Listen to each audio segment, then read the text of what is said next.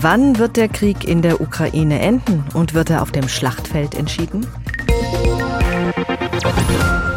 HR Info, das Thema. Neun Monate Krieg. Die Ukraine vor einem kalten Winter. Zehntausende Tote, Hunderttausende Verletzte, zerstörte Städte, zerstörte Zukunft. Der Krieg im Osten Europas geht mit aller Brutalität weiter, auch wenn er bei uns etwas aus den Schlagzeilen verschwunden ist. Die Ukraine konnte in den letzten Wochen Boden gut machen und die Stadt und die Region Cherson zurückerobern. Darüber habe ich gesprochen mit Dr. Claudia Major, Leiterin der Forschungsgruppe Sicherheitspolitik bei der Stiftung Wissenschaft und Politik. Ich habe sie gefragt, die Russen sind noch nicht geschlagen. Wie schätzen Sie die derzeitige militärische Lage ein? Es wirkt von Weitem so, als würde sich da gerade nicht sehr viel bewegen. Aber das ist ein Irrtum. Der Krieg geht mit einer großen Brutalität weiter, wenn es auch nur sehr geringe Geländegewinne gibt. Also wir sehen im Osten, in den Gebieten Donetsk, Luhansk, kommt es immer wieder zu sehr schweren Gefechten und Russland versucht Gelände zu halten und die Ukraine versucht sie zu verteidigen. Im Süden geht es auch weiter. Aber was mir sehr, sehr wichtig ist, wir gucken immer auf die militärische Lage, aber wir haben mittlerweile, was ich eine zweite Front nennen würde. Mhm. Weil Russland militärisch so wenig Fortschritte macht, verlagert es sich immer mehr darauf, die Zivilbevölkerung zu drangsalieren und die zivile Infrastruktur und damit de facto die Lebensgrundlagen der Zivilbevölkerung von Wasser, Strom und Heizung zu zerstören. Und das ist eine Riesenherausforderung für diesen sehr kalten Winter, der da gerade kommt.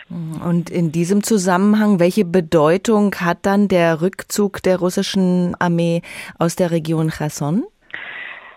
Dieser Rückzug ist ein weiterer oder ist ein weiteres Beispiel für russische Niederlagen. Es hat begonnen mit dem Abzug aus Kiew im März, Kharkiv nach dem Sommer und nun Cherson. Das heißt, man kann sagen, dass Russland also Schritt für Schritt weiter militärisch geschlagen wurde. Und das ist für die Moral der ukrainischen Truppen sehr wichtig. Es ist auch strategisch wichtig, weil Cherson das Tor nach Odessa war und zur ukrainischen Schwarzmeerküste. Das heißt, es ist wirklich ein bedeutender militärischer Erfolg. Aber um das weiter fortführen zu können, um weiter ukrainisches Territorium von der russischen Besatzung befreien zu können, braucht die Ukraine systematische Unterstützung von den westlichen Staaten. Weil all die Löcher, all das zerschossene Material, das können sie alleine nicht ersetzen. Das kommt nur aus den westlichen Vorräten. Und kommt da genug nach, um die Ukraine tatsächlich in die Lage zu versetzen, Boden gut zu machen in der Zukunft? Also es kommt sehr viel. Also allein die Luftverteidigung, dieses System IRIS-T, was auch Deutschland liefert, ist gerade auch angesichts der Angriffe auf die Zivilbevölkerung momentan extrem wichtig. Was braucht es jetzt? Es braucht Artillerie, es braucht Munition, es braucht Drohnen, es braucht Präzisionswaffen und es braucht auch, das ist die alte Debatte, gepanzerte Fahrzeuge und Kampfpanzer, wenn es wirklich darum geht, dass die Ukraine Gebiete befreien kann. Sich also nicht nur verteidigt, sondern wirklich weitere Gebiete befreien kann. Jetzt ist die Taktik der russischen Seite offensichtlich, die Ukrainer auch moralisch zu bezwingen über die Angriffe auf die Infrastruktur, die Leute quasi auszuhungern. Ohne Strom, ohne Handynetz ist das Leben schwer zu organisieren. Wie erfolgreich ist diese Strategie möglicherweise? Kann die Ukraine so in die Knie gezwungen werden? Also wir müssen erstmal sagen, dass die Angriffe rein faktisch in der Hinsicht erfolgreich sind, dass die Wasser-, Strom- und Heizungsversorgung zu großen Teilen wirklich lahmgelegt worden ist. Und ich sage das nochmal ganz ausdrücklich. Die Angriffe auf die zivile Infrastruktur ist ein Kriegsverbrechen.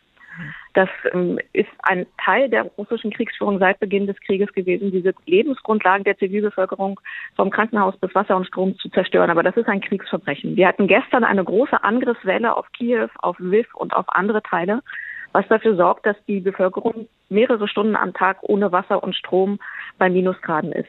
Der, der russische, die russische Ziel ist, den Willen der Bevölkerung zu brechen und die Ukraine in eine Kapitulation zu zwingen. Ich kann mir das momentan sehr schlecht vorstellen, weil es eher den Überlebenswillen und die, den Widerstandswillen stärkt. Aber wir müssen überlegen, was das heißt, wenn eine Millionenstadt wie Kiew ohne Wasser, Strom und Heizung ist. Das heißt, wir müssen uns, glaube ich, eher darauf einstellen, einerseits noch mehr zu unterstützen, Aggregate, mobile Heizungen, Winterkleidung, aber wir müssen uns auch darauf einstellen, dass wahrscheinlich nochmal eine Flüchtlingswelle kommt, weil bei minus 10 oder minus 20 Grad ohne Heizung, Strom und Wasser dazustehen, ist keine also ist kaum überlebensfähig.